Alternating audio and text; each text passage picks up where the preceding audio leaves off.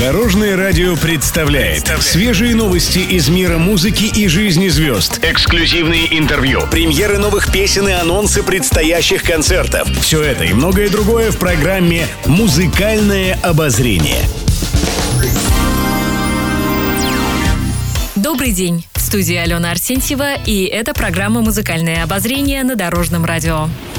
Интервью прошлую субботу в программе «Посиделки» побывал Виктор Дорин. Певец примет участие в 11-й народной премии «Звезды дорожного радио» и получит престижную награду за песню «Ямочки на щечках». Об истории создания композиции Виктор рассказал в «Посиделках».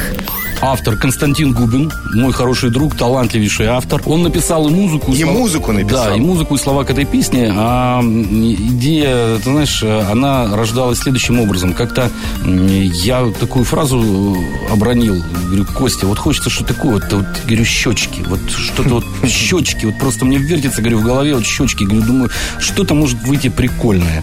Вот. Но Константин Олегович, он, э, в общем-то, простыми путями никогда не ходит. Да. Поэтому он тут же на этих щечках нарисовал ямочки. До волшебного праздника остается чуть больше месяца. Виктор Дорин рассказал о своей главной новогодней традиции. Самая главная традиция – это салат оливье. Хм.